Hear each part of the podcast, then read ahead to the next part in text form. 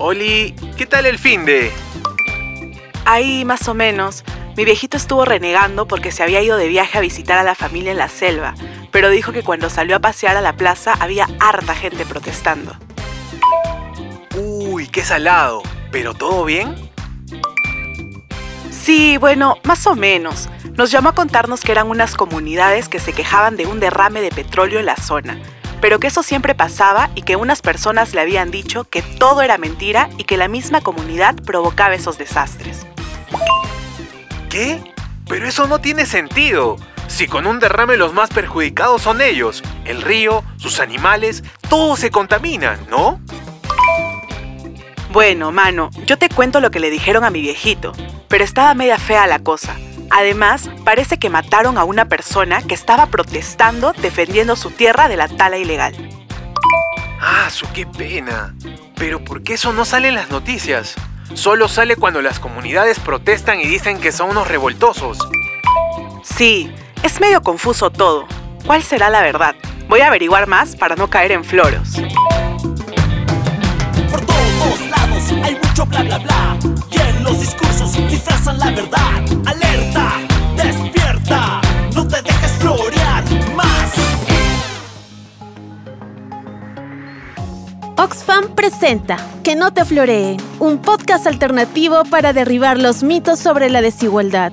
Episodio 4. El mito de les revoltoses. ¿Qué pasa si tu vecino empieza a taladrar todos los días hasta tarde? ¿Le reclamas? ¿Y si la empresa de agua te deja sin servicio un día? ¿Te quejas? ¿Y si alguien intentara ingresar sin permiso a tu casa, llamas a la policía? ¿Y si no te hacen caso, te defiendes? Si contestaste que sí a la mayoría de estas preguntas, quizás puedas entender mejor a aquellas personas que luchan por defender el ambiente y el territorio. Solo que, en lugar de reclamar por vecinos ruidosos, estas personas reclaman por empresas y taladores ilegales que quieren arrasar con sus bosques. O en lugar de quejarse por no tener un día, se quejan por tener el río contaminado todo el año con petróleo o metales pesados. O en lugar de defenderse de una sola persona que quiere ingresar a su casa, se tienen que defender de mafias organizadas que quieren quedarse con sus tierras. Si es la primera vez que escuchas hablar de ellas, aquí te contamos. Las personas defensoras del ambiente, la tierra y el territorio son aquellas que actúan a título individual o colectivo para proteger los derechos ambientales, es decir, para proteger la tierra, el agua, el aire, a los animales, las plantas, los ecosistemas y a sus comunidades. Son consideradas defensoras de los derechos humanos, pues todos los seres humanos tenemos el derecho de vivir en un ambiente sano y en paz. Los pueblos indígenas son un buen ejemplo de defensores, pues muchos de ellos se encuentran en permanente lucha por la defensa de sus territorios y sus comunidades, que están constantemente expuestos a amenazas como la minería y tala ilegal, el narcotráfico, la invasión de tierras, las carreteras sin planificar, los derrames de petróleo en la Amazonía, entre otros. Y aunque defender el ambiente suene muy bonito, lo cierto es que encierra una cruda realidad que muchas veces es invisible para la mayoría de la gente. Por ejemplo, de acuerdo con el último informe de Global Witness, Perú es el noveno país en el mundo y el tercero en Sudamérica con mayor cantidad de asesinatos a personas defensoras del ambiente y del territorio. Solo en el 2020, cinco defensores ambientales fueron asesinados y esta cifra lamentablemente creció a siete en el 2021. Pero además de ello, ¿habrá otro tipo de violencia a la que se enfrentan estas personas por el solo hecho de defender el ambiente? Álvaro Másquez, responsable del Observatorio para Defensores Indígenas de Derechos Humanos del Instituto de Defensa Legal, nos comenta.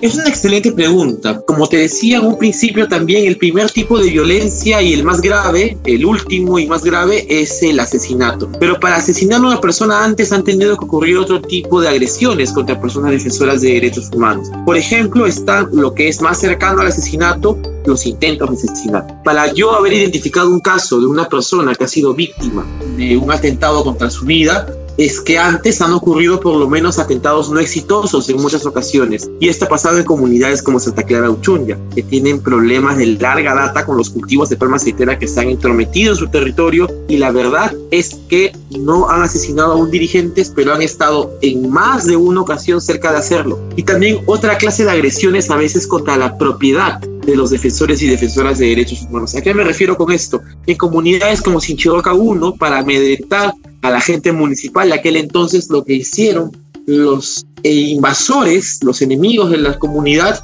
fue quemar sus plantaciones de papaya y quemar las instalaciones de su vivienda también allá en la comunidad, dejándole señales de o un mensaje de amedrentamiento, ¿no? Si continúas tú en la lucha, esto es lo que te va a pasar a ti. Especialmente hablando de mujeres defensoras, hay que resaltar que se trata de un nivel de vulnerabilidad dentro de otro nivel de vulnerabilidad aún más amplio. Entonces, aquí creo que lo más importante es el acoso que sufren las mujeres defensoras y lo que se puede llamar hostigamiento público cuando una mujer defensora asume un rol de liderazgo, lo primero que encuentra es cuestionamientos a la interna y a la externa de por qué no está asumiendo los roles tradicionales de una mujer eh, que es madre de familia y esposa. Incluso en casos como el de Santa Clara de Uchunya, por ejemplo, que te mencionaba hace un momento, hay ensayamiento de parte de la prensa local, en este caso de Pucallpa, que buscan, así como con los demás dirigentes, ¿no? Difamar,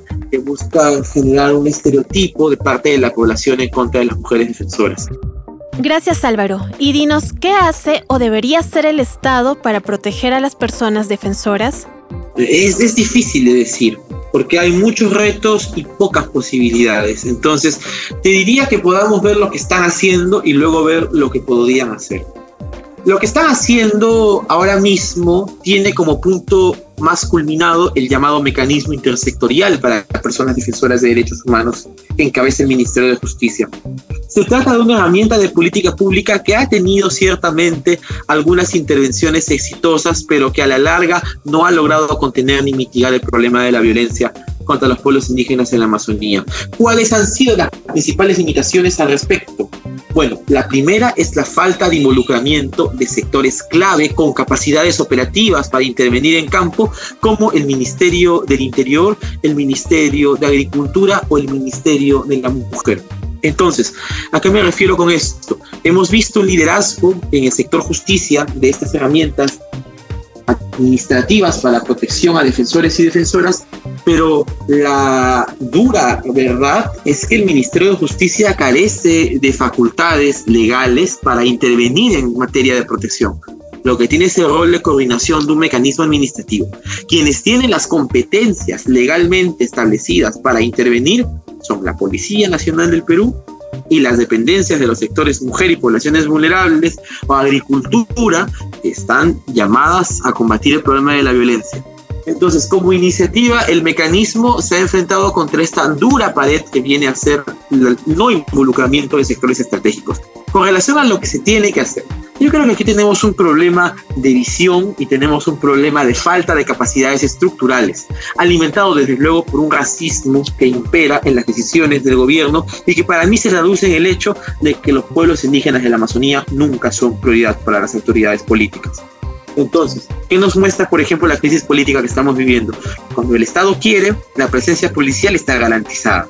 Y cuando el Estado quiere, los recursos se alinean para que haya, en Lima habían 10.000 policías conteniendo protestas, que solamente en 1.000 estén presentes en dos de las zonas más críticas que conozco, que es la zona del río Sungaruyacu, donde está la comunidad Unipacuyacu, o que esté presente es eh, cerca de Wimbayoc, donde están comunidades quichua como Santa Rocío de Yaneyacu, Guanajurutuyacu, que estén 500-500 con un puesto policial atendiendo seis meses y yo les aseguro que la violencia se va a contener, porque la autoridad genera disuasión de quienes están allí con ganas de y, bueno, entrometerse y acabar con la resistencia indígena a sus territorios y de las personas defensoras desde luego.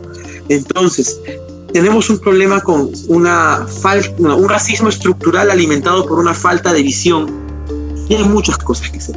Lo más importante a nuestro juicio a esta altura sería que el Congreso de la República apruebe una ley para defensores ambientales, defensores indígenas, defensores de derechos humanos, que lo que haga es ya no depender pues de la de la buena voluntad del Ministerio de Justicia, sino que obligue a entidades incluso fuera del Poder Ejecutivo para poder hacerlo. Lamentablemente estamos lejos del escenario político en que esto podría ser posible y nos manejamos bajo la premisa de que vamos a tener que buscar otros canales para poder asegurar la protección de las personas defensoras de derechos humanos. Eh, solo para acotar con relación al Estado, creemos que también es indispensable que el Estado mire de igual a igual a los pueblos indígenas. Y esto me lleva a mi último punto. En un contexto donde el Estado encuentra una situación crítica, una situación de descalabro que se ha venido agudizando en los últimos meses, es evidente que nunca recibiremos de las autoridades estatales lo que se necesita en materia de protección. Por lo cual hay intentos, hay esfuerzos parciales y hay casos de éxitos, como te digo, que son específicos, pero la gran demanda de seguridad no va a ser satisfecha. Entonces, lo que se está haciendo en estos momentos es gestar al interior del movimiento indígena organizado grupos, colectivos de autoprotección, que en muchos casos ya existían y están cogiendo nuevos nombres o que se están creando nuevos donde no los había antes. Y a mí me gusta hablar en estos casos de la Guardia Indígena Amazónica o de las Guardias Indígenas Amazónicas, que pueblos como el Shipibo, Conibo, el Cacataibo han empezado a crear como respuesta a lo que está ocurriendo en sus territorios. Si no los va a proteger el Estado, serán ellos autoorganizados y de formas no violentas los que se encarguen de asumir la protección. Y aquí lo que corresponde al Estado es precisamente coordinar, apoyar y felicitar estos esfuerzos. Están buscando reconocimiento oficial el Estado no se los brinda. Están buscando capacitaciones con personal de seguridad, sea policial o sea de alguna otra entidad del Estado, que pueda ayudarlos a fortalecer su capacidad de vigilancia del territorio. Y por último, también están buscando capacidades operativas, drones, equipos de protección, chalecos, botas, que les puedan permitir hacer eso que siempre han hecho, solamente que organizados a través de pueblos y ya no de comunidades. Entonces, que es proteger y vigilar los linderos de sus territorios y mantener a raya la presencia de personas que quieran invadirlos. Se requiere que el Estado reconozca, oficialice estos esfuerzos y sobre todo que establezca canales de coordinación con ellos. Sin duda, aún hay mucho por hacer para que las personas defensoras del ambiente estén y se sientan verdaderamente protegidas. Como ha indicado Álvaro, muchas de las medidas que se están tomando se quedan solo en el papel pues los casos de violencia se incrementan e intensifican cada día más. Para conocer más de esta situación, tenemos el testimonio de Augustina Mayán, expresidenta de la Organización de Desarrollo de las Comunidades Fronterizas del CENEPA, o de COFROC, que nos informará de la situación que afrontan en esa parte del país. Las defensoras de Río Cenepa de Pueblo Guajún estos últimos, después de lo que sucedió el 7 de diciembre de 2022, desde ese entonces estamos totalmente eh, desprotegidos, tanto de parte de, del Estado a través de MINCOS que fuimos pues reconocidos de alguna otra manera, había constante monitoreo, aunque no estaba pues este, totalmente, eh, aunque no estábamos totalmente protegidos, pero había una comunicación constante de informando lo que estaba pasando en nuestro territorio. Sin embargo, en estos momentos estamos totalmente desprotegidos, no solamente los defensores, sino pues la población en su, en su conjunto, lo que estamos realmente contra la minería ilegal y otros trabajos ilícitos, ¿no? No hay control, este, no es tierra de nadie, prácticamente los mineros están haciendo la suya y no hay autoridad, no hay donde acusar o eh, hasta ahora no ha habido ningún castigo sobre ese trabajo. Las denuncias que hemos hecho prácticamente nos están presionando de que entreguemos pruebas fehacientes. Hasta ahora no hay ningún castigado, pero sí están notificados. Y especialmente mi persona que he denunciado en FEMA, en Fiscalía también estoy acudiendo en todas las citaciones, pero no veo concretamente este resultado, ¿no? Eso concretamente está pasando, este, estamos bien vulnerables porque no tenemos dónde acudir, digamos, hacia las autoridades, ¿no? Y nos estamos cuidando a través de nuestro plan, a través de los defensores entre nosotros, eh, tratando con perfil bajo, ¿no? Más que todo. Primer golpe es que se ríen, bueno, en otra palabra, bullying que se pueda decir que nos hacen los mineros ilegales trabajando a la vista de todo y diciendo de que como que no hemos podido con ellos, ¿no? Entonces, este, y eso realmente nos baja la moral, digamos, de una u otra manera, pero no nos rendimos.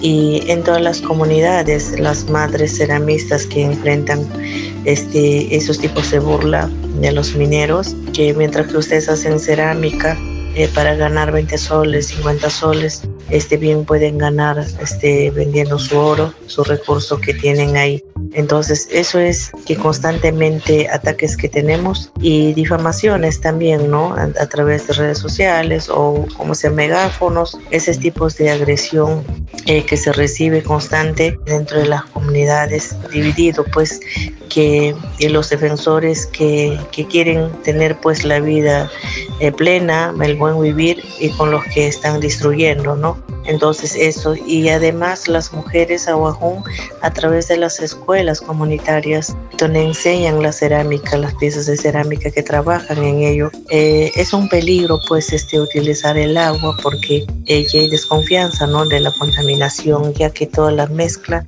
inclusive recoger las arcillas dentro de, del territorio, este, hay peligro de que se puedan contaminar. Entonces esos peligros existen y además otro peligro es los hijos, no solamente los hijos, sino los adultos también que nos bañamos dentro del río, este también estamos siendo vulnerables por qué tipo de alergia nos dan, ¿no? Entonces, este, eso, y realmente es una preocupación fuerte como mujer y encima ser defensora, eh, recibir ese tipo de, digamos, maltrato de alguna otra manera pero con eso tampoco nos rendimos, ¿no? Entonces ahí seguimos trabajando, seguimos este, impulsando, siguen las madres pues defensoras haciendo las piezas eh, que es las piezas o son sus máximos expresión de la lucha contra la minería, contra la contaminación, ¿no? Por el hecho de decir eso, este, para exigir vivir este, dignamente, pues somos agredidos verbalmente, ¿no? Este, y calumniados inclusive. Gracias por traernos este testimonio, Agustina. Y dinos, ¿qué le pedirías al Estado para cambiar esta situación? Como siempre, debemos exigir que nos dé facilidades, nos tenga como su aliado y así juntos articular y defender nuestro territorio que es nuestra casa, nuestro bosque y nuestro buen vivir. En Abajún decimos nuestro Tajimarpujot, ¿no? Pero para eso necesitamos que el Estado tenga más presencia con proyectos alternativos para que así puedan tener oportunidad los hermanos que están haciendo trabajo ilícito para que puedan educar a sus hijos para que tengan salud. Ellos justifican también, por supuesto que por la necesidad hacen, dicen, ¿no? Y no hay mucha oportunidad y nunca la ha habido. Entonces, eso siempre hemos pedido, este, que no solamente es decir, no, no lo hagan, ¿no? No contaminen, no hagan sin que haya propuestas alternativas. Eso siempre hemos impulsado. Eso creo que sería, si tuviera buena voluntad, el Estado que debería atender además tratándose pues extrema pobreza y estar en la frontera Ecuador y Perú. Eso siempre hemos exigido, seguiremos exigiendo y eso es lo que debería hacer. Sanepa no es tan grande, si hubiera voluntad política atenderían inmediatamente, pero nunca la ha habido, pero no nos cansaremos en pedir de que nos ayuden y que juntos podamos pues este, dejar nuestra generación, nuestro territorio para ellos y es el pulmón del mundo que siempre decimos que no solamente luchamos nosotros por nuestras vidas, por nuestro pueblo, sino por la vida del mundo. Muchas gracias. Gracias a nuestros especialistas de hoy. Ha llegado el momento más esperado. Rompamos algunos mitos para que no te floreen. Mito 1. A veces dicen, esas personas que dicen defender el ambiente solo se oponen al desarrollo. Habría que preguntarse, ¿desarrollo para quién? Nuestro país ha vivido décadas en un esquema que fomenta la inversión privada, pero eso no necesariamente ha traído la mejora de la calidad de vida de las personas más vulnerables, entre ellas los pueblos indígenas. Además, las personas defensoras protegen territorios que no solo las benefician a ellas. La Amazonía, por ejemplo, es fuente de alimento, agua y biodiversidad no solo para el país, sino para todo el mundo. Es también una de las reservas de carbono más importantes y es la clave para estabilizar y regular los patrones climáticos regionales y globales. Por lo tanto, en un contexto de crisis climática global, defender el medio ambiente y a quienes lo habitan es más relevante aún. Mito 2. A veces dicen, para proteger a esas personas, solo basta con hacer denuncias. Falso. Los lugares donde viven las personas defensoras muchas veces están a horas, a días de viaje de distancia de una comisaría o una fiscalía. Y aun cuando se logra sentar la denuncia, las mafias son más rápidas y logran acallar su voz. La situación de las personas defensoras necesita ser visible para la agenda pública y de mecanismos más efectivos que logren detener al crimen organizado. Mito 3. A veces dicen, firmar el acuerdo de Escazú hará que perdamos soberanía. Falso. El acuerdo de Escazú señala claramente que su implementación seguía por dos principios claves, el de soberanía permanente de los estados sobre sus recursos naturales y el principio de igualdad soberana de los estados.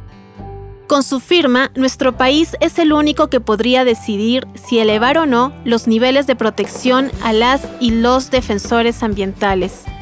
Esto quiere decir que se fortalecería el ejercicio de los derechos de transparencia, participación ciudadana y justicia ambiental, así como la protección de los defensores ambientales sin afectar nuestra soberanía.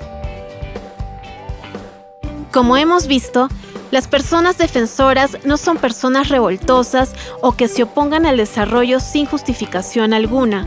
Están ahí, en la primera línea de defensa para proteger un bien que es un derecho para todas y todos, el ambiente. Así como tú le reclamarías a tu vecino ruidoso, te quejarías con la empresa de agua o te defenderías de alguien que quiere entrar sin permiso a tu casa, las personas defensoras solo protegen lo que es suyo y nuestro y hoy enfrentan una situación crítica, pues no solo están siendo asesinados, sino que se les criminaliza y se sienten invisibles ante la sociedad y ante el Estado. Conversando e informándote de este tema, tú también los ayudas en su lucha. Hoy necesitan empatía, hoy necesitan que su voz se escuche para que no la sigan matando. Si te gustó lo que escuchaste, no olvides compartirlo con amistades, colegas y toda tu familia. Nos encontramos en el siguiente episodio de que no te floreen, tu podcast alternativo para derribar los mitos sobre la desigualdad. Por todos lados hay mucho bla bla bla, y en los discursos disfrazan la verdad. Alerta, despierta, no te dejes florear.